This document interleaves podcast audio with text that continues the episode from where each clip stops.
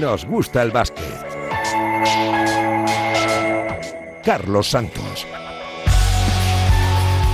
Y con eh, Raúl Santamaría en la parte técnica, haciendo que esta hora de radio vaya a sonar a la perfección. ¿Qué tal? ¿Cómo estáis? Muy buenas. Bienvenidos una semana más a Nos Gusta el Básquet, el eh, penúltimo de esta temporada, antes de poner eh, punto y final al curso 22-23. La próxima semana llegará la lista de Sergio Scariolo para el Campeonato del Mundo que arranca el 26 de agosto en Yakarta. Y esta semana lo que hay es que felicitar a nuestras chicas por una plata europea con sabor casi a oro. Lo rozamos durante 36 minutos dominando esa final ante Bélgica, pero eh, se le hizo largo el partido a nuestras chicas que tomaron eh, ciertas decisiones eh, malas en lo táctico en los últimos segundos y cayeron ante una Bélgica que se impuso con el dominio de la pareja. Emma Messeman, posiblemente la mejor jugadora de Europa, y Linskens, que con 18 puntos y 14 rebotes fue determinante en la recta final del partido. Una plata que nos vuelve a colocar en la élite del baloncesto continental y que supone la sexta medalla en la historia de los Eurobásquet para España. Cuatro oros, el bronce de 2015 y la plata de este 2023, que recupera sensaciones para una selección de presente y de futuro, como dice el presidente federativo Jorge Garbajosa. A todos nos hubiera gustado el oro, eh, a todos los equipos que, estaban en el campeonato eh, les hubiera gustado el oro. Pero hay varias cosas. Una, lo primero es, eh, viniendo de donde venimos, hemos vuelto. Hemos vuelto a estar entre las que aspiran a ganar. Yo siempre lo digo antes que a un campeonato. Nadie puede prometer la victoria, pero sí nuestro objetivo es estar entre las que aspiran a ganar. Nosotros hemos estado, hemos, hemos estado muy cerquita de conseguir ese oro, pero para mí lo más importante es ver las audiencias de televisión, es ver cómo la gente se ha vuelto a enganchar, cómo ese compromiso que adquirimos con la selección como federación hace unos años se ha retomado de manera tan rotunda Creo que hemos vuelto a ser la familia de la selección, creo que hemos vuelto a ser un equipo ganador y que lo mejor está por llegar. Esto es solo el inicio. Dos meses que le quedan a Garbajosa como presidente, cesará en el cargo justo antes de que la selección ponga rumbo a ese campeonato del mundo después de que fuera elegido el pasado 20 de mayo como responsable de FIBA Europa, una selección dirigida por primera vez en un gran torneo por el eh, gallego, por el vigués Miguel Méndez.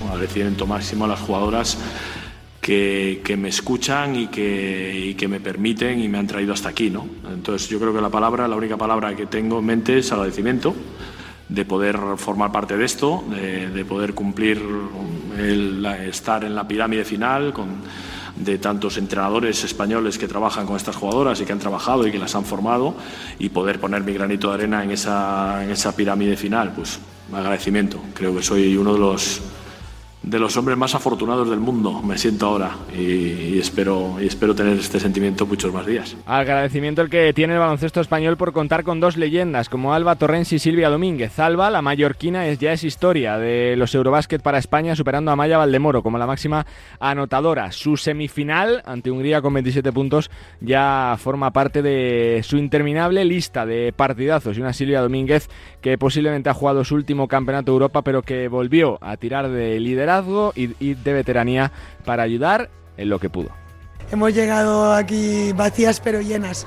Es verdad que ayer dimos todo lo que nos, que, nos quedaba. Eh, eh, fue un partido muy intenso. Al final, en los últimos eh, minutos, es verdad que, que, Bélgica estuvo, estuvo mejor, pero una vez más, una vez más estuvimos compitiendo Al, máximo, al máximo nivel hasta el último suspiro y es verdad que dejamos todo lo que teníamos en la pista. Van a jugar más finales, estoy segurísima.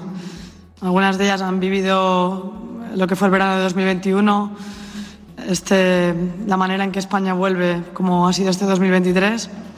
Yo estoy segura que, que todo lo que ahora se están fajando ¿no? en cuanto a competiciones, experiencias, pues todo eso les va a servir muchísimo para el futuro, para los siguientes Eurobaskets y que van a volver a estar ahí en una final. Entonces, bueno, son lágrimas pues, como cualquiera puede tener ahora mismo porque, porque eso, porque quieres ganar, porque duele, pero yo creo que están sobradamente preparadas para, para seguir compitiendo y seguir pues, representando lo que, estas, lo que esta camiseta significa y, y la responsabilidad que ello conlleva, así que nada, van a estar ahí. Una selección de presente y de futuro, como el que tiene la triple C de este equipo, Maite Cazorla, Raquel Carrera y María Conde. ¿Qué hubiera pasado si la madrileña pudiera jugar esa final? Nunca lo sabremos. Una de las mejores jugadoras de Europa y también jugadora de presente es la tiradora de avenida, la canaria Leo Rodríguez. es el baloncesto. No cuentan 32 minutos, cuentan 40 y también cuenta que ellas también son muy buenas. Y bueno, han aprovechado su momento eh, y han metido las que tenían que meter. Y estoy muy orgullosa de este equipo, de este staff. Eh, repetiría hasta todos los años si pudiera con las mismas personas, porque no solo como jugadores ni como staff, sino como personas han dado lecciones todos los días y, han hecho creer a, la selección de nuevo y es algo de valorar y creo que a lo mejor con el paso de los días eh, recordaremos estos momentos como momentos bonitos. Una plata que inaugura el eh, verano de medallas eh, para nuestro baloncesto. Está también pendiente del Mundial Sub-19 masculino de Debrecen en Hungría. En poquitas fechas arrancará el Mundial femenino en Madrid, en Torrejón, en Alcalá de Henares y con la fase final en el Wizzing Center. Y como siempre, ese fin de fiesta que pondrá los chicos de Sergio Scariolo en su defensa de la corona mundial y del número uno del ranking FIBA. Un mundial en el que no van a estar dos pilares importantes de Francia, que aparece como rival de España en segunda fase. Ni Víctor Wembanyama, flamante número uno del eh, draft, ni Joel Embiid. Wembanyama tiene que trabajar con San Antonio y bueno, pues la verdad que el plan de trabajo le es incompatible con la concentración con la selección que mira ya más a contar con su presencia de cara a los Juegos Olímpicos de París. En nuestro país mucho movimiento de mercado y sobre todo bombazos y sorpresas en Barcelona, cuando parecía que Saras continuaría liderando el eh, proyecto, en palabras de Navarro y del eh, propio Saras, cuando parecía que había voluntad por las dos partes, el eh, recorte parecía mayor del esperado, no le gustó a Saras la propuesta de renovación, por, por medio llegó la propuesta de Memphis Grizzlies para incorporarlo al staff al lituano, la negociación se rompió y el elegido para dirigir al Barça es eh, Roger Grimau, una leyenda del equipo culé, entrenador del Junior que llega junto a Víctor Sada en el nuevo proyecto, que no va a contar ni con el capitán hasta ahora, Nicola Mirotic, ni con el entrenador Sarunas Jasikevicius. Por, por cierto que seguramente la estrella del nuevo proyecto sea Kevin Punter, los compañeros de Eurohoops que daban buena cuenta de, del acuerdo que está muy cercano por dos temporadas entre el escolta norteamericano y el Barça para ser el eh, flamante fichaje del conjunto culé la próxima temporada. En el Real Madrid salidas confirmadas las de Cornelí, las de William Goss y las de Adam Hanga. Fichajes también en Basconia con la renovación de Peñarroya y la llegada de Nico Manion, del ex de los Warriors y de la Virtus de Bolonia. Y bueno, pues un, un mercado que poco a poco va cogiendo color. Y también hay que hablar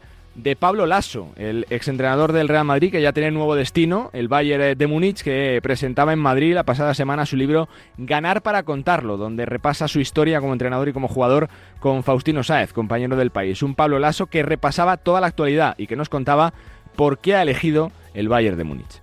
Bueno, no ha sido un año de reflexión, así de claro te lo digo. Yo eh, sí es verdad que decidí durante la temporada no entrenar.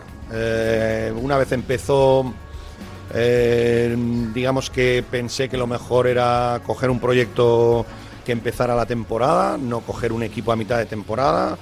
Y creo que cuando llega la oferta del Bayern coincidimos en muchos de los aspectos que creo que son importantes para, para tener éxito. Para mí todos son retos especiales. Mira, si yo soy, yo soy entrenador y yo empecé entrenando en Castellón. Eh, y el último equipo que entrenamos es el Real Madrid. Bueno, ¿Qué pasa? Que los de Castellón no tenían sus objetivos. Yo siempre me identifico mucho con los objetivos de, a los que voy, a los que entreno y a los que quiere el club. Si pienso que con el Bayern de Múnich el año que viene voy a jugar en la NBA y vamos a ganar la NBA, pues te diría, pues no.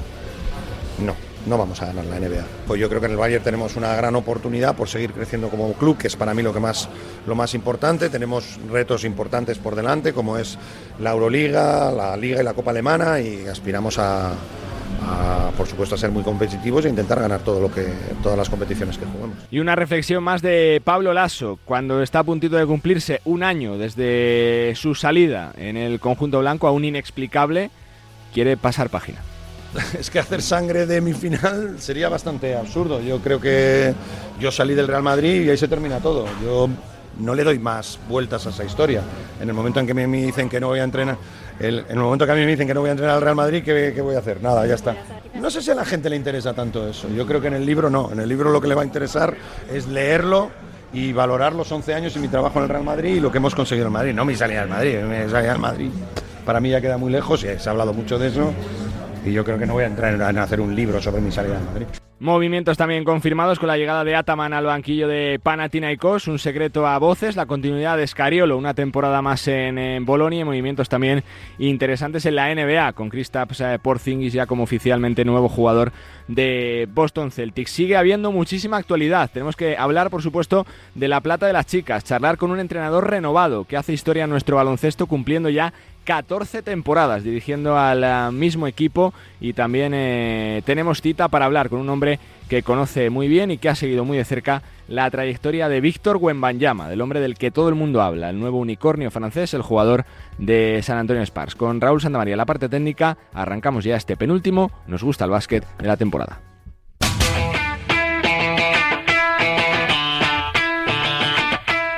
Pues más allá del Eurobásquet hay que hablar del eh, mercado que está realmente agitado y sobre todo con movimientos, diría que sorprendentes. En el Barça, saluda a Enrique Corbella a mi lado. ¿Cómo estás? Muy buenas, Enrique. Muy buenas, Charlie, ¿cómo estás? Desde marca y marca.com y desde Eurohoops está Alex Madrid. Hola, Alex. Hola, ¿qué, tal? Muy buenas. Bueno, Enrique, Todo bien por aquí. primero, eh, tu valoración ¿no? de, de la salida de Yasique Vicius. No es un cese porque terminaba contrato, pero sorprende por el timing, ¿no? Cuando hace, hace seis días le respaldaba al director de la sección, parece que él también tenía voluntad de seguir. Eh, se cambia radicalmente de ciclo y, de proyecto con la salida tanto de Saras como de Mirotic y con la llegada de Ruger Grimao, Enrique. Yo todavía creo que no hacen 24 horas, ¿no? Del anuncio de las dos noticias y todavía las estoy asimilando, ¿no? Fueron juntas, además. Sí, eh, fueron seguidas, ¿no? Sí, sí. y no todavía no acabo de asimilarlo muy bien de, de, asimilarlo. O sea entiendo que Vicius se haya ido o el Barça al final haya prescindido, como quieras, aunque en principio todo apuntaba que iban a seguir, tanto los mensajes de Saras parecían que iban destinados a eso. tras la Final Four parecía que no seguía, que el club estaba ya desgastado, después parece que el propio Saras eh, dijo que él seguía aunque fuera con recorte salarial, cambió la perspectiva del club, pero es que... Pero claro, eso para mí, para mí ha sido una sorpresa, pero bueno, entiendo que puede llegar a pasar. Y lo que para mí es mucho más sorpresa todavía, lo cual no quiero decir que sea un error, pero sí me sorprende, es la apuesta por Roger Grimau, que es un jugador carismático, pero con muy, muy, muy poca experiencia en los banquillos. Alex. Bueno, yo creo que, que por el estilo, ¿no? Eh, lo de Saras creo que fue una sorpresa, sobre todo porque ya, tras las últimas noticias, parecía que sí que se iban a poner de acuerdo. De hecho, se hablaba de una rebaja salarial brutal de, de Saras, que era sorprendente, pero, pero bueno, la información parecía sí, verídica. de un 40%, ¿no? Que fue la propuesta del club. Exactamente. Y parecía que él no, no aceptaba más del 5 o 10%. Y, y bueno, lo que decís, yo, la verdad es que me sorprende eh, la forma en la que también se anunció de la contratación de Roger Grimao, del acuerdo por dos años, porque está dentro del mismo comunicado, creo que de alguna manera estás dando poca relevancia al entrenador que va a coger el cargo, aunque es cierto que la gran noticia es que prescindes del, del hombre que en torno al cual ha, girado el proyecto los últimos tres años. Eh, Enrique, eh, por la figura de de Rouget que se tendrá que, hacer y que crecer como entrenador después de dos años eh, con el Junior y, y, con el EVA, eh, ¿Cambia la perspectiva del Barça para la próxima temporada? O sea, ¿cambia la exigencia que hay que tener con el Barça para la próxima temporada o no? Hombre, la exigencia con el Barça siempre es máxima, ¿no? Incluso con recortes o como quieras, el Barça está obligado. Sí, pero ya no tiene nombres como los que tenía este año. pero ¿y los que le quedan? Bueno, vamos es que los que le quedan en edad de sobra para competir por vamos a ir más de paletos, ¿no? Para competir con el Madrid en para el ACB y para la Copa te da. El ACB le da y, para competir en Europa también. Que se haya dado un batacazo tres años seguidos en la en la Euroliga con la probablemente mejor plantilla de Europa no le exime de que si tiene una plantilla un poco peor no pueda competir por ese título. Este año el Real Madrid no tenía la mejor plantilla de Europa. Y, y, ha, y, ha, sido campeón de la Final Four. Entonces, el Barcelona, su obligación es ir a ganar todo siempre. Y evidentemente, si, si se te van un par de estrellas es más difícil, pero es obligación. O sea, no. El famoso año de transición en Barcelona y Madrid, eso no existe, es una gran mentira. Alex, aunque se cambie el nombre, el Barça va a seguir eh, considerado como gran candidato para todo, porque se está hablando ya de nombres potentes como Kevin Punter, van a seguir jugadores como Vesely, como La Provítola, como Satoransky o como Kalinic. Eh, ¿Qué perspectiva hay para el futuro con el Barça para ti? Bueno, yo creo que es un poco un cambio de cromos. Eh, Corey Higgins eh, Kevin Panther si finalmente llega el jugador del, del Partizan, pero claro, tenemos, debemos tener en cuenta que durante los dos últimos años la presencia de Higgins ha sido mínima en el roster y aún así les ha dado por lo menos para estar siempre arri- arriba en Euroliga. Eh, en- entonces, eh, lo que vemos es un cambio de estrella, sería el cambio de Mirotic por, por Kevin Panther, que sería lo más notable. Y yo creo que si la apuesta es por el juego exterior, por eh, seguir compitiendo con jugadores que yo creo que tienen una experiencia bastante amplia eh, en Euroliga, sería ver cómo funciona la apuesta por Roger Grimao y si es capaz de mantener al Barça ahí arriba. Yo creo que por plantilla sí que va a poder serlo y luego la duda, evidentemente, en el banquillo por esa inexperiencia de la que estamos hablando y que, que, es palpable, ¿no? Que es evidente. Vamos a ver qué tal se, se adapta el Barça con, con Grimao, pero yo creo que por plantilla no debería haber ninguna duda de que tiene de sobra jugadores para competir tanto en Europa como evidentemente en España. Por seguir con la plantilla, Enrique, el- lo de Panther es un fichajón, ¿no? Es el jugador eh, franquicia, ¿no? Si no cambia nada para la próxima temporada, eh, el que coge, como, como decía Alex, el, el, el papel tanto de Higgins como también de Nico Mirotic por el contrato que va a tener, ¿no? Hombre, es el, si tú me dices cuál es el jugador o uno de los jugadores eh, de moda para fichar en Europa actualmente es Panther, ¿no? Eh, su final de temporada Impresionante. él lo, reafirmó como una gran estrella del baloncesto europeo y evidentemente es uno de los fichajes o sea, del top 3 que hay en Europa ahora para fichar.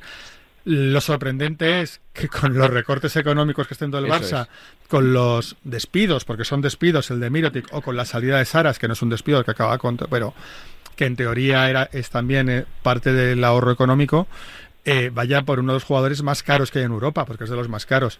Sorprende, evidentemente, que deportivamente es un fichajón.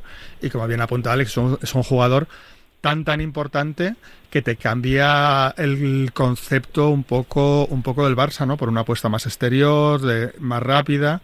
Entonces, a mí me sorprende que hagan esa inversión económica estando en crisis o que la puedan hacer, pero me parece un acierto deportivo sin duda. Ya dijo Navarro Alex que eh, lo de Mirotic se suplía quizá no con un jugador sino con varios. Eh, seguro que tiene que llegar eh, cupo eh, para suplir lo que deja Nico, pero lo de Ponter es un fichajón.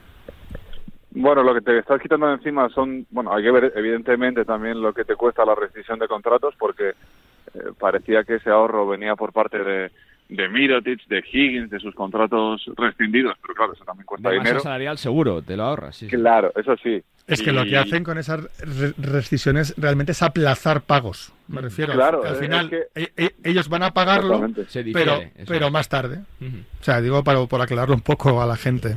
Que está por ver que lo acepten los jugadores también. Vamos, yo soy jugador, ya te digo yo que no acepto. Quieres cobrarlo entero, evidentemente, Y quieres ya, cobrarlo entero. y ya, lo quieres cobrar todo Claro, y ya. el, el as en la manga que tiene el Barcelona o cualquier club es judicializarlo. Para al final tú sabes que vas a perder, pero con la judicialización consigues. Se gana tiempo. Exactamente. Y perdona, Alex, que, que, he- que he interrumpido emocionado con de No, no, dineros. para nada, para nada. Para nada. No, y, y evidentemente fichar a Kevin Panther creo que es, es un golpe de efecto porque eh, de alguna manera me recuerda al fichaje de Tyree Rice que hizo el, el Barça. Eh, vamos a ver si por lo menos no le sale igual que, que fue aquel, pero es evidentemente fichar al jugador que más daño ha hecho, al menos en la última temporada, tu gran rival. Eh, creo que anímicamente es, es también un fichaje muy potente y también se lo estás arrebatando a un mercado que estaba apostando tan fuerte por, por el baloncesto en, en- en los últimos, bueno, en los últimos dos años como era el baloncesto serbio. Así que yo creo que es un golpe de efecto y vamos a ver si esperemos le salga un poquito mejor que ese fichaje de raíz de hace unos años, que era ese, ese gran enemigo de tu gran enemigo. Dos preguntas rápidas que me quedan, Enrique. En el, en el Real Madrid, poquitos cambios parece que va a haber más allá de las salidas. Cuatro, eh, Cornelí, Hanga ya, ya confirmados. Tampoco va a seguir Goss. eh, Anthony Randall finaliza contrato y tampoco va a seguir. Se habla mucho de Campazo, que está prácticamente cerrado. No va a haber grandes cambios más allá de la llegada de Campazo, ¿no? Hombre, como comentaba Alex con lo de con, lo de Panther, la llegada de Campazo al Madrid también lo cambia todo. Eh, Me refiero al concepto de Hombre, juego. eh, entonces es un, es, un, ju- es un fichaje de super primer nivel, ¿no? Y evidentemente el Madrid tiene bajas.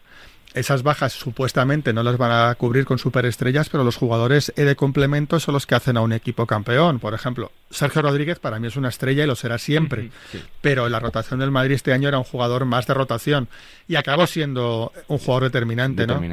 Entonces, yo creo que el Madrid, esos dos, tres fichajes que tendrá que hacer, serán muy importantes para la química del equipo y para ver a qué nivel competitivo pueden llegar, ¿no?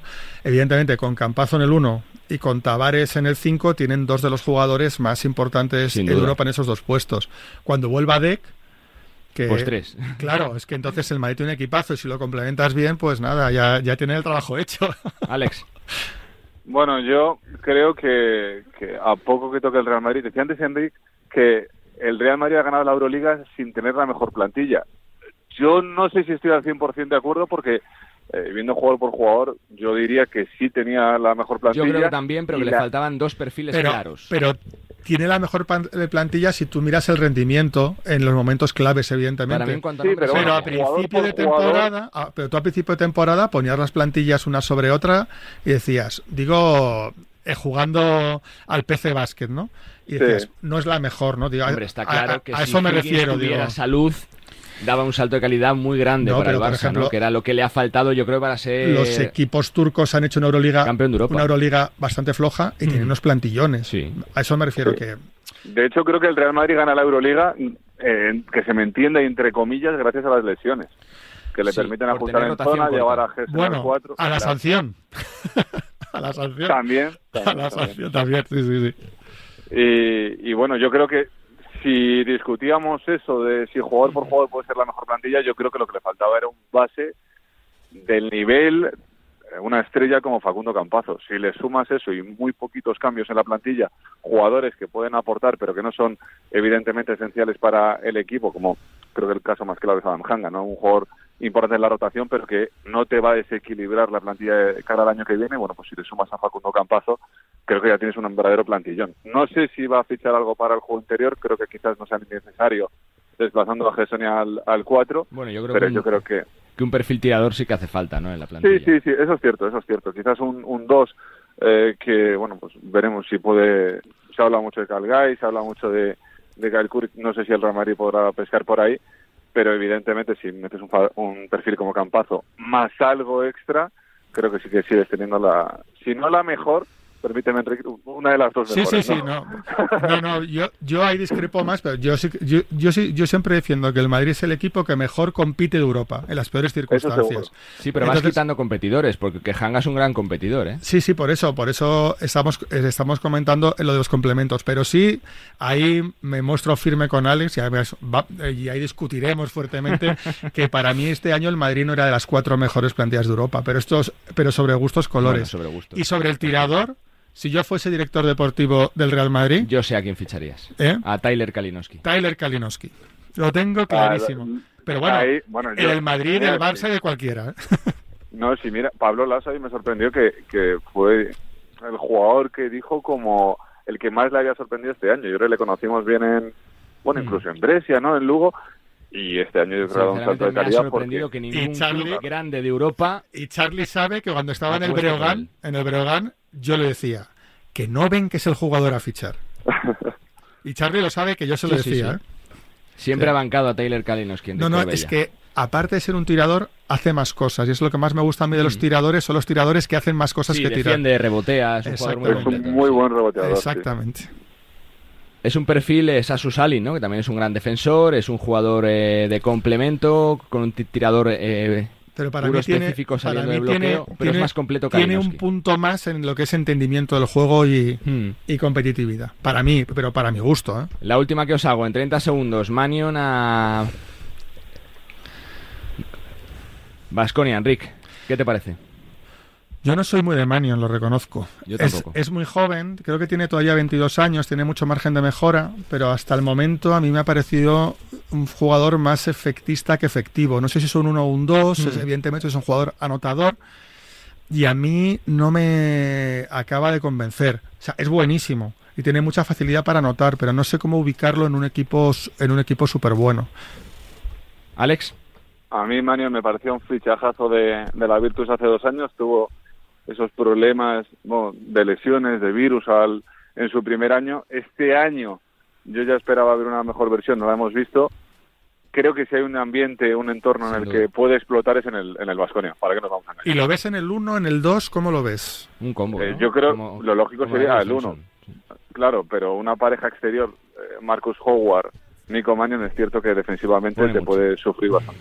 Y luego eh, le ponen 1,91 que yo creo que no llega ni vamos. Yo lo veo pequeñito. Es espigado, es cierto que es espigado y que a lo mejor engaña un poquito, ¿eh? No, no sé decirte, no sé decirte. Habrá que verle más de cerca y, y así podemos Es que son mejor. 22 años, es un jugador este con un margen de jugadores, si yo fuera manager, quizá iría por Chris Kioza. Antes que Manion. Y para estudiantes, ¿a quién me fichas? Que estoy muy preocupado, Charlie. ¿Eh? ¿Al estudiantes? Bueno, tendrá que firmar perfiles, ¿no? De, ¿Y tú, de- Alex? de Liga Lep. A- a- a- hazme un fichaje para estudiantes, por favor, que estoy muy necesitado. Yo creo que ya ha hecho un fichajazo para el banquillo. ¿eh? No, eso estoy completamente de acuerdo. Vamos. Y un fichaje que me hace a mí muy mayor porque yo veía, yo iba a ver los partidos de Pedro Rivero en el Real Madrid B. Entonces eso me hace ser muy mayor. Pero bueno, es- a, a mí, me pa- a, mí, a mí me parece un acierto ¿eh? el, el fichaje de Pedro Rivero y creo que llega un año tarde como mínimo. La verdad que es una apuesta muy valiente por su parte. Al final es rechazar un, equipo de ACB para levantar al estudiante. La verdad que muchos movimientos en la Liga LEP en el ACB y muchísimas cosas que están pasando en, en este mercado que seguramente cogerá velocidad a partir del 30 de junio cuando acabe cuando acaben y finalicen de forma oficial la mayor parte de contratos que finalizan esta temporada. Casi un placer, chicos, gracias. Abrazo fuerte. Enrique Corbella y Alex Madrid desde Marca y desde Eurohoops para valorar lo que está siendo el terremoto en el Barcelona, el cambio radical de proyecto y los fichajes que podemos tener en este próximo mercado.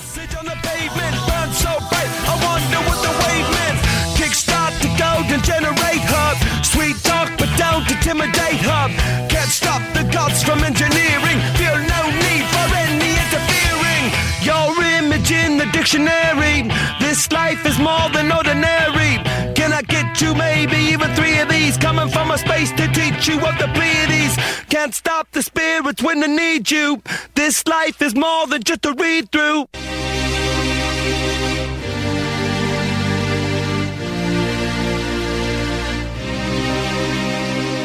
¿Dónde están las gatas que no hablan y tiran pa'lante? ¿Dónde está el corillo quitado de maleante? Vamos para la para hacer descante.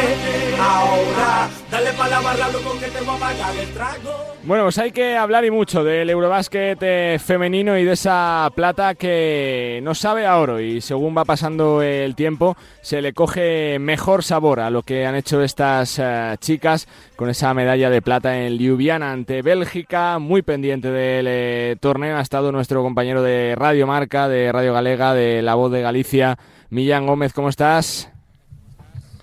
Hola Carlos, muy buenas. Bueno, primero preguntarte tu valoración de la plata de la selección, que es verdad que se ha celebrado como si fuera un oro, porque casi lo es, durante 36 minutos lo fue, se escapó al final, pero es un éxito de la selección que ha vuelto a colocarse en el, en, eh, en, eh, en el, en el sitio privilegiado de, del básquet continental.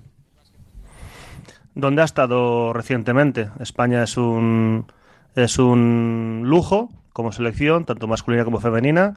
Sabes perfectamente que yo eh, en la previa de este Eurobásquet confiaba en la medalla de oro para la selección española. También lo confiaba, también confiaba en la medalla de oro la temporada pasada en el Eurobásquet eh, masculino. Creo que el nivel que tenemos eh, de selecciones es tremendo, tanto en categorías absolutas como en categorías de formación. Creo que es una plata dorada, porque es una renovación, ya sin, sin Laura Nichols, sin Marta Shargay, sin Ana Cruz, eh, sin Laia Palau. Eh, ahora parece que puede marcharse Silvia Domínguez, pero aún así con un nivelazo tremendo de la selección, una selección que ha ido claramente de menos a más durante el campeonato. Desde esa derrota contra Letonia, con un partidazo, pese a todo, pese a la derrota de, de Laura Gil aquel día y de Raquel Carrera, que la urensana pues, ha mantenido constante durante, durante todo el campeonato. También Laura Gil, que creo que es una de las principales noticias de este Mm. campeonato, después de, de su periplo en Francia y previamente de aquella lesión con Valencia en Donosti rompiéndose eh, el Aquiles. Y además España sin contar en cuartos de final, en semifinales y en final, con seguramente la mejor alera de Europa, o cuando menos una de las mejores como es María Conde. Por tanto, yo estoy convencido de que de jugar María Conde la final contra Bélgica, España hubiese sido oro. y, sin ella, pues eh, el equipo compitió y fue por delante 35 minutos y medio en la final, ante una Bélgica que en ningún momento del Eurobásquet había ido por detrás en el marcador. Por tanto, creo que es una plata para soñar, una plata que, que te da plaza para el preolímpico y para pensar en, eh, en, Tokio, para pensar en, perdón, para pensar en París 2024, para pensar en, en, el Eurobasket 2025 y por supuesto en el Mundial 2026, con jugadoras muy jóvenes y jugadoras en, en crecimiento y, y, pese a todo, a haber descartes, pues que seguramente eh, merecían estar, sin duda, como es el caso de Leticia Romero, que seguramente fue la mejor base de la, de la Liga Andesa en la última campaña y que creo que yo, yo creo que merecía una plaza en este, en este Eurobasket. Y me queda preguntarte, Millán, por los nombres propios de la plata de la selección. ¿Con quién te quedas de este campeonato? Bueno, creo que, creo que es importante esa, esa vuelta de Laura Gil, eh, porque es una jugadora muy completa, muy móvil, que tiene muy buen juego de pies, que, que entiende el juego, que tiene visión de juego y, y, la hemos recuperado no solo para la selección, sino para, para el baloncesto en general. Eh, este año la vamos a volver a disfrutar en, en, Avenida, en su segunda etapa en Salamanca. Creo que también hay que destacar pues, eh, el crecimiento de, Maite Cazorla a nivel de dirección de juego, especialmente en semifinales contra, contra Hungría, una jugadora que además se puede jugar al 2 y, y, puede estar en pista eh, junto a Silvia Domínguez o junto a Cristina Ubiña. Eh, por eso yo creo que Leticia Romero tenía, tenía espacio en, este, en, este, en, esta, en esta lista de, de 12 jugadoras. Sí que he echado en falta una mayor rotación. Eh, por ejemplo, una jugadora que ha sido importante en la Liga Endesa y sin duda esta última temporada en la Liga Francesa como es, como es Laura Quevedo en Lyon, pues, eh, que además fue decisiva en la, en la, final de Liga, pues la eché en falta. Es cierto que, entró con, con bastante rotación en, en, cuartos de final contra Alemania, aportando 11 puntos. Eh, por supuesto, la, la, constancia y la regularidad y la competitividad de, de, Raquel Carrera, pero esto ya ha dejado de ser noticia. Y, y recuerdas que cuando hacíamos el análisis de la final de la Liga Andesa y, de, y del inicio del Eurobásquet, pues eh, había comentado yo que, que seguramente el nivel mm. de, de, Alba Turrens durante la temporada había sido decepcionante porque había empezado tarde por la lesión y no había estado al nivel excelso que es habitual.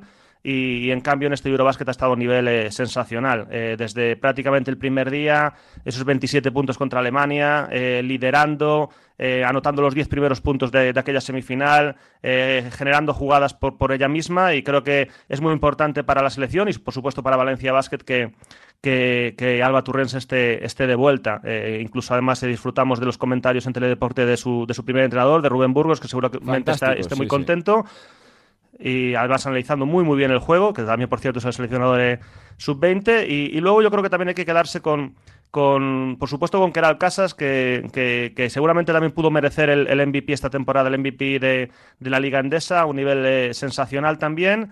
Cristina Ubiña, pese a problemas físicos, pues eh, a nivel de dirección de juego también ha estado bien, lejos de su nivel excelso habitual. Y por supuesto, Paula Ginzo, que mm, yo estaba convencido, yo sabes que la, la conozco esta temporada sí. aquí, en, aquí en Lugo, y yo estaba convencido de que iba a estar entre las 12, y además estaba convencido de que iba a entrar entre las 12 eh, con cierta holgura y, y, creo que así la convocatoria lo demostró porque también entró Lola Pendant en la, en la convocatoria y seguramente ya se vio en minutaje pues con un rol más importante, mucho más importante Paula Ginzo. Lola Pendante solo pudo jugar eh, un minuto y menos de un minuto en, en, dos partidos y Paula demostrando un nivel tremendo en cuanto a rebote, en cuanto a generación de juego, en cuanto a ese tiro de media distancia donde ella es una súper, súper especialista en ese medio tiro, ese tiro de media distancia que cada vez está en más desuso, uh -huh. eh, aunque lo hemos visto por ejemplo en la liga andesa masculina con esa, con esa final sensacional de Jan Desde ese, desde, ese, lugar. Y creo que Miguel Méndez se confundió al, quitarla en esos últimos cinco minutos cuando cometió la cuarta falta. Quedaba poco tiempo y estaba con la flechita hacia arriba, anotando los primeros seis puntos con tres tiros de media distancia en ese último cuarto. Y sinceramente creo que con Paula en, pista hubiésemos eh, eh, ganado la, final. Me quedo con todos esos nombres y después resaltar eh, otro perfil que se quedó fuera de la convocatoria, que es María Arenceta Murgil, que es una jugadora muy diferente. Ya sabes que siempre diferencio, Carlos, los jugadores y las jugadoras. Primero por nivel, todos son buenos o buenas a este, a este, a este nivel. Después si saben competir. Y luego perfiles que hay difíciles de encontrar. Y María Arenceta Murgil, que se quedó fuera ya de... Fue el primer descarte por problemas físicos. Es una jugadora que juega al 3 y al 4, que juega de cara al aro, fuera de, de cara al aro, de espaldas al aro, rebotea, tira, tiene tiro de, desde larga distancia. Y creo que es una jugadora que va a ser importante también en, en próximas eh, convocatorias. Pues eh, chapó y felicitaciones una vez más para la selección con esa plata que nos sabe a oro y también felicidades por el trabajo. Gracias, Millán. Un abrazo, Carlos. Había que hablar del Eurobásquet femenino, por supuesto, una plata que sabe a oro. Carlos Santos, nos gusta el básquet.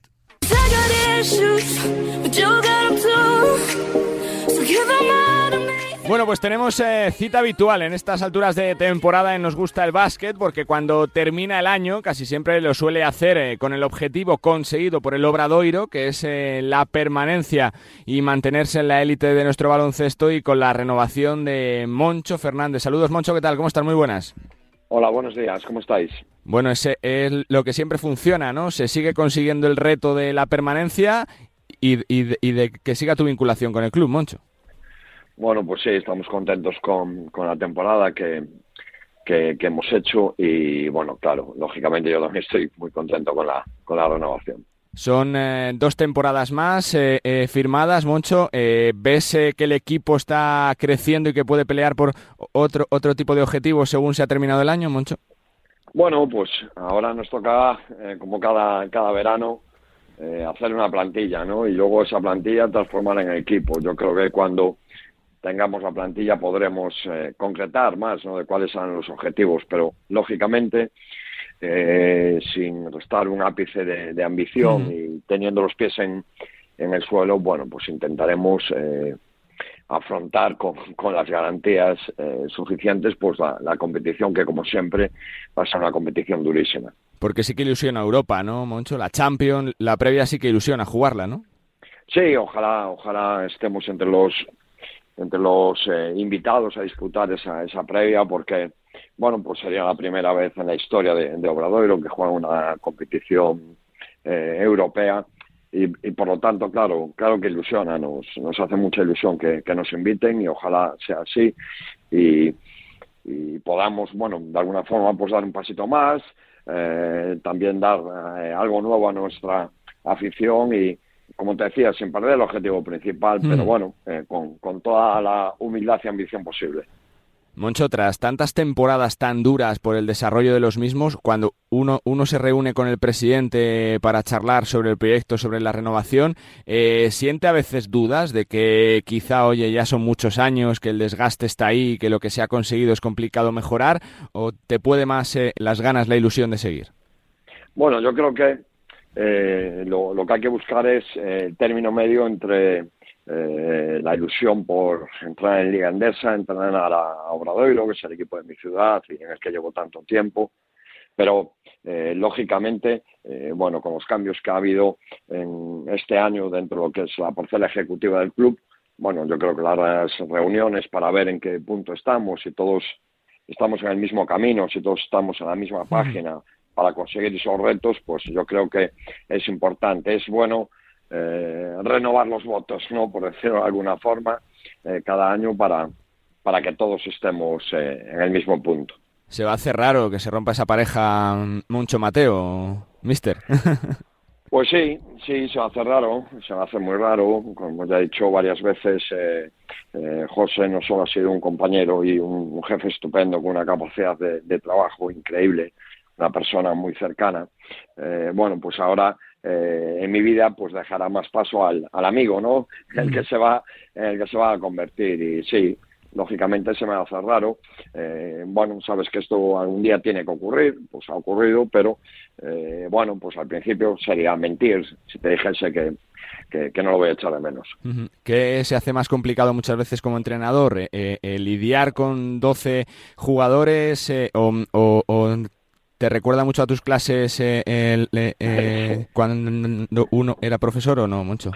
No, ¿Te no, recuerda mucho el tema de lidiar eh, con los egos de los jugadores, con los alumnos y tal o no? No, yo creo que hay, hay, hay bastante, eh, demasiada literatura en torno a lo del, del ego, ¿no? A veces asociamos. Es, es importante que los jugadores tengan ego, es muy importante porque si no serían competidores como son y jugadores de primer nivel como son, pero eh, en líneas generales eh, los jugadores saben que juegan, valga la redundancia, un deporte de equipo y que tienen que poner eh, todo de su parte para que la química funcione. Cualquier jugador del mundo le pregunta si te hablará de, del valor del, del colectivo por, por encima de todo, ¿no? Por lo tanto, eh, a veces hay demasiada, bueno, eso, leyenda en torno a esto, ¿no? Jugadores son eh, personas eh, fantásticas con una capacidad de sufrimiento muchas veces enorme, capacidad de sacrificio por el bien de todos, entonces, ah, bueno, es, no, no, no es tan complicado como, como parece. Moncho, ¿por qué es tan raro ver eh, que un técnico siga tantos años en un club desde 2010? Es que te lo pregunto siempre, pero es que cada temporada sumas más, pero es que se ve, ¿no? Como, como prácticamente hay ciertos clubes que a los cuatro o cinco meses, si no se consiguen resultados, cambian, pero aquí se mantiene la esencia, la personalidad del club. Bueno, es complicado, es complicado responder porque eh, yo también siempre te digo lo mismo. Yo creo que la clave de que nuestra relación sea tan longeva eh, tiene que ver con la uh, atención que le prestamos al presente inmediato. Eh, yo creo que esa es la clave, el que intentes cada día ser un poquito mejor, cumplir los objetivos que te marcas eh, al, al, corto plazo, porque eso hará que el medio y sobre todo el largo pues sean, sean mucho mejor. Y al final, también siempre digo lo mismo, para que la relación de un entrenador eh, vaya tan larga en el tiempo, tantas temporadas, se tienen que dar muchos factores y los factores no solo son el entrenador, es los jugadores, la organización del club, el consejo, todo lo que hay alrededor ¿no? de, de, la ciudad, estar todos en, en, la misma página, como te decía, peleando todos por lo mismo y dando todos lo mejor. La labor de un entrenador sin todos estos factores es, es imposible. ¿Sientes, Moncho, más allá de lo que pase con la Champions, que el proyecto está para algo más que otros años, para, para estar siempre peleando por ese puesto de, de playoff, como se ha hecho este año, prácticamente hasta la última fecha con posibilidades? Mira, es, es, es muy complicado porque eh, al final, eh, cuando hablamos de la, de la Liga Endesa, hablamos de una liga de primerísimo nivel a nivel mundial. Sí, sí, sí.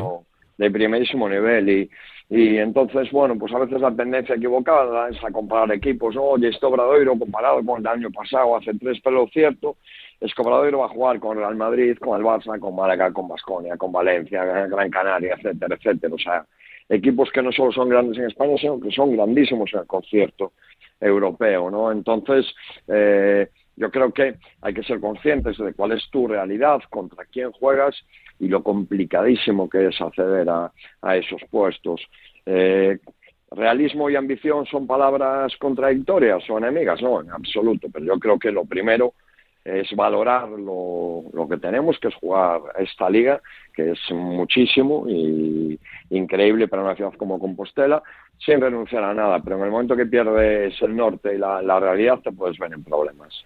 Te quiero preguntar un poco por eso, por en la liga. Eh, ¿Piensas que lo del año pasado que pasó en la Copa, que no esté ni Barça ni Madrid en esa final, hace que el resto se ilusione más de que por lo menos en este tipo de torneos... Eh del caos se rompa esa polaridad que hay siempre en los últimos años por la gran eh, gran brecha presupuestaria que hay siempre entre los dos equipos? Claro, es que es que eh, Madrid y Barcelona no son eh, dos equipos grandes en España, como te decía, todos por eso, son por eso. en Europa, no son son dos equipos, eh, bueno, transatlánticos yo creo que se queda pequeño, enormes, ¿no? En todo. Entonces es muy complicado una competición a largo plazo, eh, es decir, como es la competición liguera, eh, o un playoff largo que da la sorpresa, ¿no? Ocurre muy pocas veces porque el potencial de estos equipos es enorme. Pero sin embargo, y por eso yo creo que la competición coopera es tan chula y tiene tantos alicientes, eh, no cabe duda de que a un partido cualquier equipo de Liga se puede derrotar al otro. Eh, y, y, bueno, pues cuando se dan en ambos lados del cuadro, bueno, pues nos uh -huh. encontramos esto que ha sido que ha sido magnífico, ¿no? Pero no porque queden eliminados al Barça de Madrid, sino porque se demuestra que esta liga tiene un potencial enorme y cualquiera, como te decía, cualquier equipo un, en un partido eh, puede ganar al otro. Y esto no es algo que ocurra en el resto de ligas y es por lo que hace que, que la liga andesa sea una liga tan buena. Me quedan tres de lo personal, Moncho. ¿Qué es lo que más te satisface como entrenador en tu trayectoria, más allá de los resultados? ¿Qué te deja más satisfecho cuando finalizas el trabajo? Bueno, pues me, me satisface lógicamente lograr los eh, eh, objetivos que, que, nos planteamos, me, me, satisface que la gente eh, se alegre eh, con las victorias del equipo y que disfrute y lo, lo pase bien viniendo a SAR. Este año ha sido un año fantástico en lo que se refiere a público después de, de años de, de, de, pandemia que eran, que eran complicados, ¿no? Y, eh, quizás estas son las dos cosas que más me, gustan. Luego, lógicamente, a nivel personal, poder dedicarme a aquello que, más me satisface, que, que más alegrías eh, me da, que me, que me paguen por hacer algo que es una pasión, pues lógicamente eh, hace que me considere un privilegiado. Es eh, prácticamente eh, parte de tu vida el baloncesto, Moncho. ¿Te ¿Te has superado en expectativa lo que has vivido cuando comenzaste a ser eh, técnico? ¿Uno pensaba que llegaría tanto? Pues eh, te mentiría si te dijera que sí, porque el baloncesto en mi vida empezó como, como un hobby, eh, como algo eh, que me daba muchas alegrías, pero no, no pensaba que iba a estar pues todos estos años entrenando en la Liga Endesa, entrenando al Obradoiro, que es el equipo de mi casa y el que venía a ver con cuando era un niño de la mano de, de mi padre. En absoluto pensé que esto pudiera ocurrir. Sí que sin duda eh, mis expectativas pues sí, sí que se han visto superadas. Y, y una, un- un- una para cerrar, desde la experiencia que dan los años, Moncho, ¿te da un poquito de pena que haya cierto tipo de actitudes con el baloncesto que nunca han sido parte del básquet? O sea, lo que pasó con Nagy hace semanas, lo que pasó con Yabusel en, en el pabellón de la Peña. ¿Te da, entre comillas, miedo que se futbolice mucho el baloncesto? Eh, me, me- me da miedo que estas actitudes y, y esto ocurra en la sociedad, no en el baloncesto, porque al final el deporte es un reflejo de la, de la sociedad. Inevitablemente, eh, bueno, inevitablemente no lo sé, pero yo me considero una persona abierta, eh, muy tolerante, donde eh, creo que la xenofobia, el racismo, el, el juzgar a alguien por su condición sexual, pues esto está fuera de, de- Mm, de todo lugar en una democracia eh, del siglo XXI, absolutamente fuera. Entonces, cualquier discriminación, insulto por, bueno, en general cualquier tipo de estas cosas, pues, me parece algo deleznable, lamentable y criticable, por supuesto que sí. Pero eh, creo que eh, y, y creo que hay que ser justos. Si es noticias, porque ocurre muy pocas veces Eso es, en el mundo del baloncesto, ¿no? Muy pocas veces. Yo creo que es algo eh, muy puntual en general. Eh, esto es algo que no que no ocurre nunca. Entonces, cuando ocurre llama mucho la, la, la atención, ¿no? Pero al final el deporte es reflejo de, de la sociedad. Lo que tendremos que hacer es seguir educando y seguir peleando para que, como te decía, sexo, religión o raza no sean motivos de exclusión ni motivos de insulto. La verdad que es una reflexión para enmarcar la que acabas ah, de hacer. Moncho, pues eh, que felicidades por partida doble, por conseguir los objetivos, que no es nada fácil en una liga tan complicada y sobre todo por seguir en el club de tu vida, como mínimo dos temporadas más, eh, que si se cumplen serán 15 años. Casi nada, Moncho. Gracias y suerte. Gracias a vosotros. Un abrazo. 15 años para Moncho Fernández en Obradoiro desde 2010, uno de los entrenadores eh, con más pedigrí de nuestra liga, consiguiendo los objetivos y un placer siempre charlar cuando termina la temporada, porque suele ser sinónimo de que Obradoiro vuelve a estar en la élite y que consigue los objetivos. Nos gusta el básquet. Bueno, pues eh, quiero que hablemos un ratito del eh, fenómeno, del nuevo unicornio de Víctor Wembanyama, el nombre que más eh, suena en el baloncesto mundial en los últimos eh, meses. No hubo sorpresas, número uno en el draft por San Antonio Spurs y un eh, jugador que evidentemente va a acaparar eh, todas las opiniones y todo el seguimiento en los últimos meses. Y alguien que seguro que le conoce bien y que le ha seguido muy de cerca estos últimos años es un ex jugador de nuestra liga y ex pívot francés como Frederic Beis. Hola Frederic, ¿qué tal? Oh, hola, ¿qué tal? ¿Cómo estás? ¿Cómo estás? ¿Todo bien? Yo muy bien, todo bien. Me alegro. Un francés número uno de la edad, así que estamos muy bien. Por eso te iba a preguntar, por lo que se vive en Francia con este chico, ¿no? Es una fiebre tremenda que traspasa fronteras, Frederic. Hombre, es increíble. Yo no pensaba vivir algo así. Es increíble. Estoy muy, muy contento y la gente del baloncesto también, pero no solo del baloncesto. La Francia, Francia en total, en globalidad, está loca por Víctor. Eh, Frederic, eh, ¿se exagera mucho con él o es tan tan bueno y mm, va a ser tan grande los próximos años? Hombre, este jugador es increíble. Mide 2.22, se mueve como un alero, eh, bota como un base y tira como un tirador de verdad. Así que es algo increíble.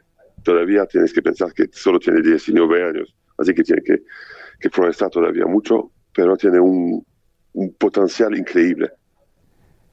Le ha venido bien, ¿no? El Metropolitans, eh, ¿no? Que se aleje un poquito de ese foco de Europa, de jugar un partido por semana, que mejore físicamente y que vaya creciendo, ¿no? Hombre, eh, por decir la verdad, al principio no me gustaba mucho que elige los Metropolitans, porque solo un partido a la semana, no, no tener la suerte de jugar la Euroliga me parecía un poco complicado. Pero al final ha tenido razón, la gente ha visto lo que tenía que ver y además los partidos en Las Vegas le ha ayudado mucho. Te, te pregunto por él como jugador, ¿qué es lo que más destacas de Buen Mañama? Porque es verdad que se le han visto eh, eh, eh, jugadas de todo tipo, mates por encima del aro, coast to coast con bote, tiro de tres, es realmente súper completo, ¿no? Este chico. Es súper completo, pero no, el, no es el baloncesto que es, me sorprende lo más, es su cabeza. Es un tío muy inteligente, que habla muy bien, que sabe dónde tiene que ir y, es increíble. Ha llegado en Estados Unidos hablando un inglés perfecto y esto es muy importante también. Eh, los Spars son, son buen sitio para él, ¿no? Por el conocimiento de Popovich y por una, una franquicia donde tuvo gente casi nada, ¿no? Como Tony Parker y como digo que le van a girar, que le van a ser, a ser eh, para grandes profesores, ¿no? Hombre, tiene grandes profesores, tiene David Robinson, número uno de la draft, tiene Tim Duncan, número uno de la draft. Además, quieren a los franceses ahí. Es el mejor sitio posible. Y como lo has dicho, Greg Popovich es el entrenador perfecto para él. Él tiene tiempo, sabe lo que quiere hacer con Víctor Wembanyama y sabe todo lo del baloncesto FIBA, lo del baloncesto NBA. Así que imagínate, es el profesor perfecto. Me quedan dos, eh, Frederick, por lo que le conoces, por lo que has podido charlar con él y por lo que se le ha visto en los últimos meses. Su gran hándicap eh, quizá pueda ser eh, tanta expectativa que le atropelle un poco el tener tanta presión sobre sus hombros, que se hable tanto de él, de lo bueno que es, del futuro que va a tener. ¿no? Hombre, por un, jugador normal, por un tío de 19 años normal, sería demasiado. Pero para él no es nada. Él sabe perfectamente dónde quiere ir y le da igual la presión él juega baloncesto, juega, es un juego para él, sigue siendo un juego. Y hasta este momento no le pasa nada de tener presión. Él no tiene presión, él quiere hacer las cosas porque va a trabajar para hacerlo y todo. Pero no, no tiene nada de presión. Es increíble esto también. Como te decía, tiene la cabeza bien, bien llena. Eh, eh, eh, era, era algo que se esperaba, ¿no? Lo del campeonato del mundo, Frederick que no lo pueda jugar, tiene que estar allí en las ligas de verano, trabajar con San Antonio. Hombre, es bastante normal. Es número uno de la draft, vas a cobrar 10 millones y, no conoces la NBA, has jugado solo una vez a la semana. Por supuesto, parece normal. Pero es que ha tenido un pequeño problema de comunicación. Ha empezado a decir que el, para él Francia era muy importante, que, haya, que el baloncesto francés sea el mejor del mundo, etcétera, etcétera. Así que imagínate, todo el mundo aquí está un poco decepcionado. Cierro ya con la última, Frederick. Eh, se habla mucho en Francia de, las expectativas de que para París se junten tanto Víctor como Joel Embiid en, en la selección. ¿Se ve posible? se habla mucho. Hombre, sería posible, por supuesto, porque Joel Embiid eh, ha dicho él mismo que quería ir con, con, Francia, pero al final, cuando no, no se lo ve, no, me lo creo. Así que de momento no, no, sé, pero lo de Víctor sí, va a ser algo increíble y sabemos que con Víctor, después de un año en NBA, vamos a tener un jugador muy, muy bueno. Hmm. Igual de bueno que el Pau Gasol, que para mí es el jugador último de, de la FIBA. Pues casi nada, la verdad que las expectativas con él eh, son tremendas, número uno del draft, eh, venimos siguiéndole mucho y tenemos muchas ganas de verle ya en acción en esas ligas de verano y luego con el número uno de San Antonio Spars, que será una fiebre en Francia, ¿no, Frederick? Eh, querrá todo el mundo la camiseta de Víctor, ¿no? De San Antonio. no puedes, imaginar, no puedes imaginarte cuántas camisetas de los Mets de San Antonio se han vendido ya. Es increíble. Han dicho que la franquicia de, de San Antonio ha ganado 500 mil euros de evaluación. 500 millones, perdón, de euros de evaluación han ganado ya. Increíble. Tremendo. Es algo que no, no, no conocemos. Tremendo. El impacto de la figura que va a tener eh, Víctor Wembanyama. Pues Frederic, que te agradezco muchísimo tu deferencia, tu castellano, que sigue siendo perfecto y que nos expliques más de cerca todo lo que se está viviendo con la fiebre de este fenómeno. Suerte y gracias, Frederic, gracias. Gracias, ha sido un placer. Frederick Beis, exjugador de Bilbao Basket o de UCAM Murcia, uno de los mejores pivots que ha tenido el baloncesto francés y bueno, pues eh, nadie mejor, ¿no? Para explicarnos eh, el fenómeno. Víctor Wembanyama, después de su año en los Metropolitans, junto a Vincent Collet, el año pasado en la Copa de Europa en el, en el Asbel de Tony Parker, este año todas las expectativas que le atropellan como número uno del draft, con esa camiseta que ya eh, causa furor y que seguramente será de las más vendidas. El número uno del draft es francés y se llama Víctor Wembanyama. Pues tenemos una conversación chula. En este nos gusta el básquet. Venimos de una temporada de, de la NBA que se está decidiendo con esa final entre Denver y Miami y que nos ha dejado posiblemente una de las mejores temporadas de Kristaps Porzingis eh, en lo profesional y en lo deportivo, eh, jugando con mucha regularidad y con grandes números en Washington Wizards. Y seguro que mucha parte de culpa del buen rendimiento del letón la tiene Manu Valdivieso, que es eh, uno de sus hombres de confianza. Saludos Manu, ¿qué tal? ¿Qué tal? Buenas tardes, ¿cómo estáis? Bueno, supongo que satisfecho, ¿no? Es la palabra por la temporada que ha hecho Kristaps, ¿no? Sí, sí, estamos muy, muy orgullosos del rendimiento de Chris esta temporada. Ha sido fruto del trabajo que, hemos hecho durante, no solo durante este año, sino en los años previos, ¿no? Y, como te digo ahora, pues estamos contentos, eh, orgullosos y, esperemos que esto solo sea el comienzo de, de, esta etapa en Washington. Mm se ha visto un Chris Tapps eh, jugando con regularidad, ¿no? Que era lo que le faltaba en los últimos años. Manu, mm, no sé si, si de tu parte se han, se, han, se han producido cosas nuevas, ¿no? Que han hecho que, la preparación sea aún si cabe mejor que otras temporadas para conseguir esto. Bueno, nosotros hemos ido aprendiendo todos estos años, hemos ido incorporando eh, especialidades y especialistas a, su staff. Y bueno, también el factor suerte eh, eh en el caso de Cristas, pues, pues bueno, no estuvo de nuestro de nuestro lado en años atrás porque las dos lesiones más graves que él ha tenido fueron dos lesiones que si te hicieron símil con el fútbol es como si le hicieran una entrada y lo lesionan, ¿no? Entonces ahí poco se podía hacer. Eh, por suerte no hemos tenido un accidente de este tipo ni ninguna jugada tan desafortunada, con lo cual él ha podido seguir sumando y sumando y sumando, recuperando sensaciones, recuperando eh, esa confianza que tenía en sus años en, en los Knicks y hemos ido construyendo y a partir de ahí, pues bueno, el jugador, pues como habéis visto este año ha, estado a pleno, rendimiento y estamos muy, muy contentos, muy orgullosos. Manu, ¿cómo se enfoca un poquito la preparación física de un superjugador como Kristaps Porzingis? Porque es verdad que se suele hablar de que tienen 3-4 meses de vacaciones para cuidarse, para trabajar con la postemporada, pero que durante el año es que es casi imposible, ¿no? Poder hacer algo con tanto viaje y tanto partido, ¿no, Manu?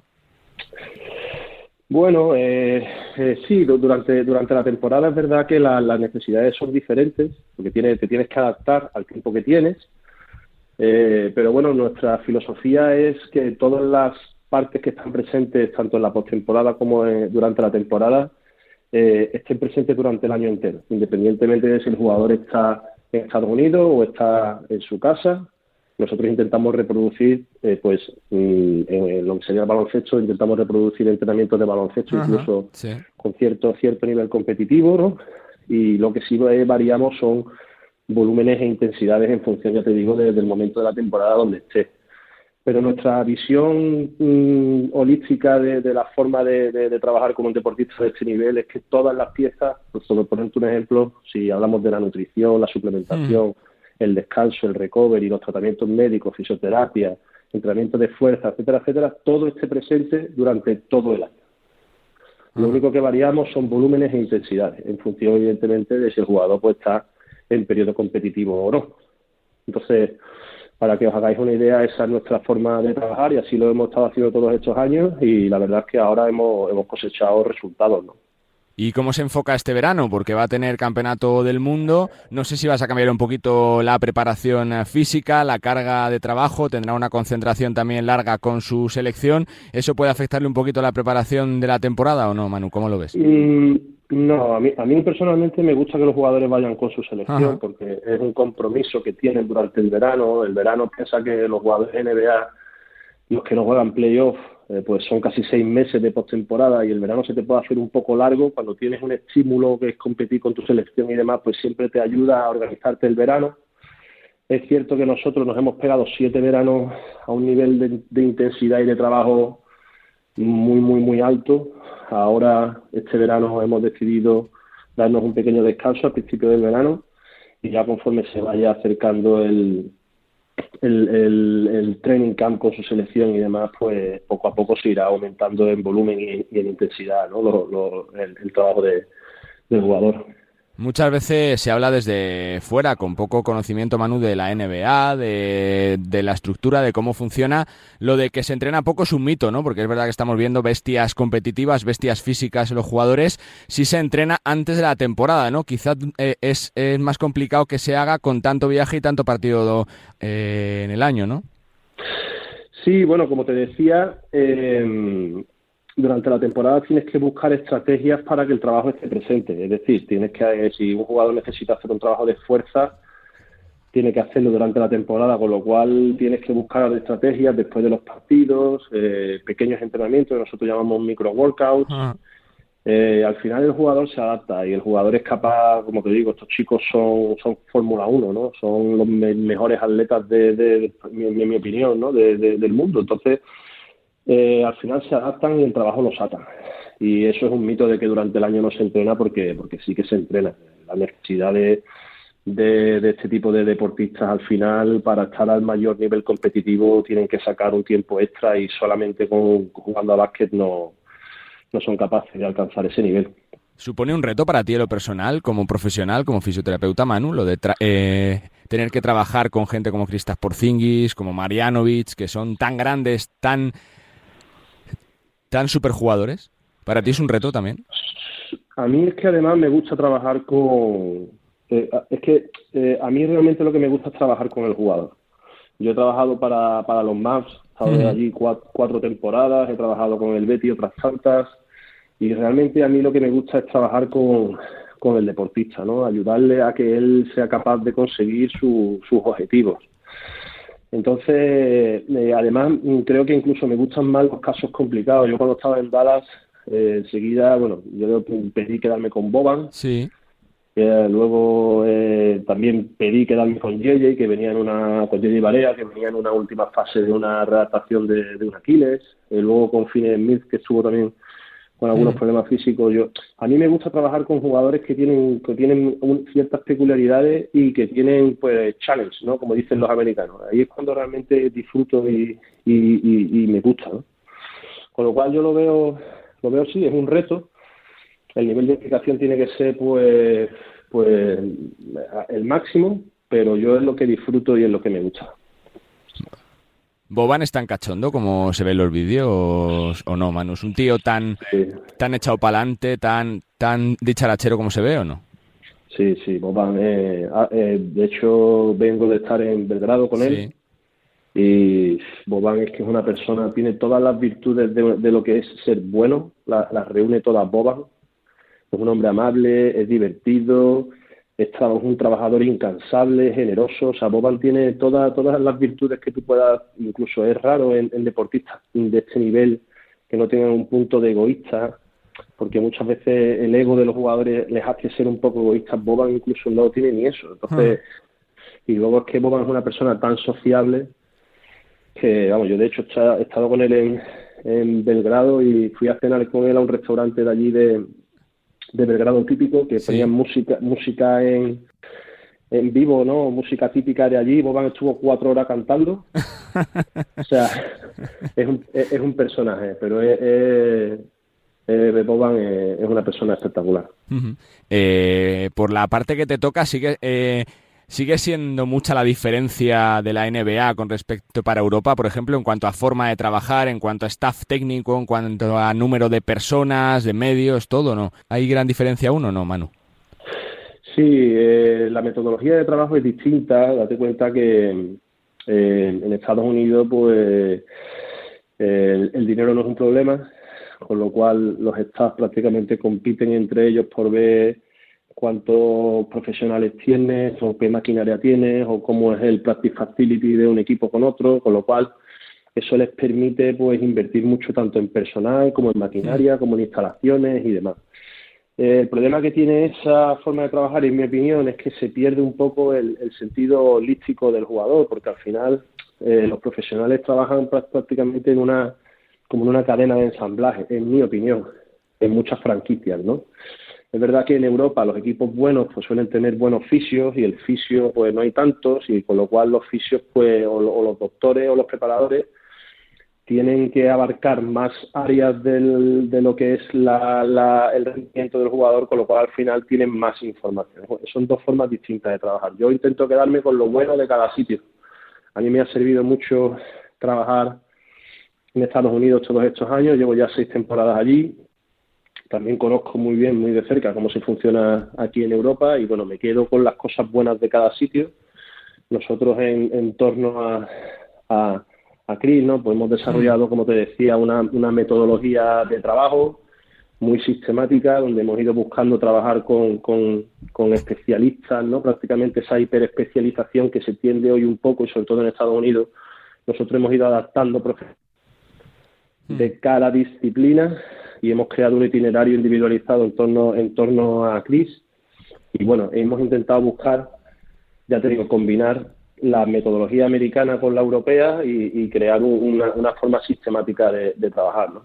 Me quedan dos temas, Manu. Eh, eh, centrándome un poquito en la figura de Kristaps, eh, también tienes que ser un poquito su psicólogo, ¿no? Por las horas que pasas eh, con él, trabajando casi, casi día a día con él, eh, tienes que ejercer un poquito también, ¿no? Como psicólogo, ¿no? Cuando lo pasa mal, cuando se dicen eh, muchas cosas, cuando no aparece la regularidad que tienes con el juego, supongo que, tu trabajo ahí también cuenta mucho, ¿no? Para él.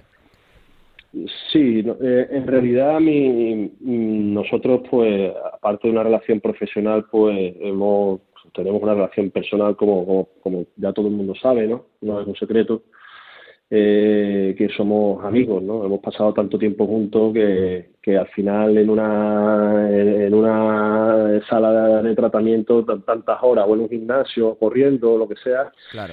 pues se habla de todo, ¿no? Y evidentemente cuando el jugador está mal, pues muchas veces te lo expresa, en fin. Eh, yo lo que intento siempre con Chris y, y con los chicos con los que yo trabajo es que se centren en el trabajo, que se eh, abstraigan del resto y cuando las cosas van bien o van mal, siempre decimos never too high, never too low, o sea, nunca muy arriba, nunca muy Filosofía abajo. Ricky, sí. Efectivamente, siempre te cen- centrarnos en el trabajo y, y al final del día ponemos un check. Hemos trabajado hoy bien, lo hemos dado todo, estamos contentos, satisfechos, tal, es lo que tocaba hoy, sí, pues entonces a casa tranquilos, ¿sabes? Y centrándonos en el trabajo, al final te abstraes un poco de, de cuando te va bien o te va mal o en los objetivos a, a medio y a largo plazo. Y si te centras en el trabajo diario, al final es una buena forma de, de, de abstraerte, ¿no? Y de, y de tener tu mente, tu mente limpia. Ujú. Desde el punto de vista físico, lo de Jokic es, es, es posible explicarlo. Eh, la forma que tiene de dominar, de jugar, eh, por ese físico tan peculiar que tiene, ¿eres, eres capaz de, de sacar conclusiones o no? Porque es que es tremendo lo de Nikola Jokic, ¿no? O sea, es el Pues- prototipo de antiestrella, por así decirlo, ¿no? Sí, pero mm, en el caso de Jokic, mi, mi lectura, la lectura que hago, bueno, evidentemente estamos hablando de, probablemente del mejor jugador ahora mismo, el que está en mejor estado de forma Mm. del mundo, probablemente. Sí, sí. Eh, pero yo creo que Jokic es un jugador que tiene un, un IQ de baloncesto tan elevado, entiende el básquet tan bien y además técnicamente es tan completo para ser un jugador grande que él juega con una eficiencia enorme. O sea, Jo- Jokic prácticamente no hace un, un gesto en vano. O sea, todo lo que hace tiene un propósito, su juego está simplificado para producir, cada acción que hace produce, con lo cual al final es como, no sé, si te pudiera decir, te pusieron símil casi como un luchador de Aikido o algo así, no sé, que utiliza la fuerza del otro para...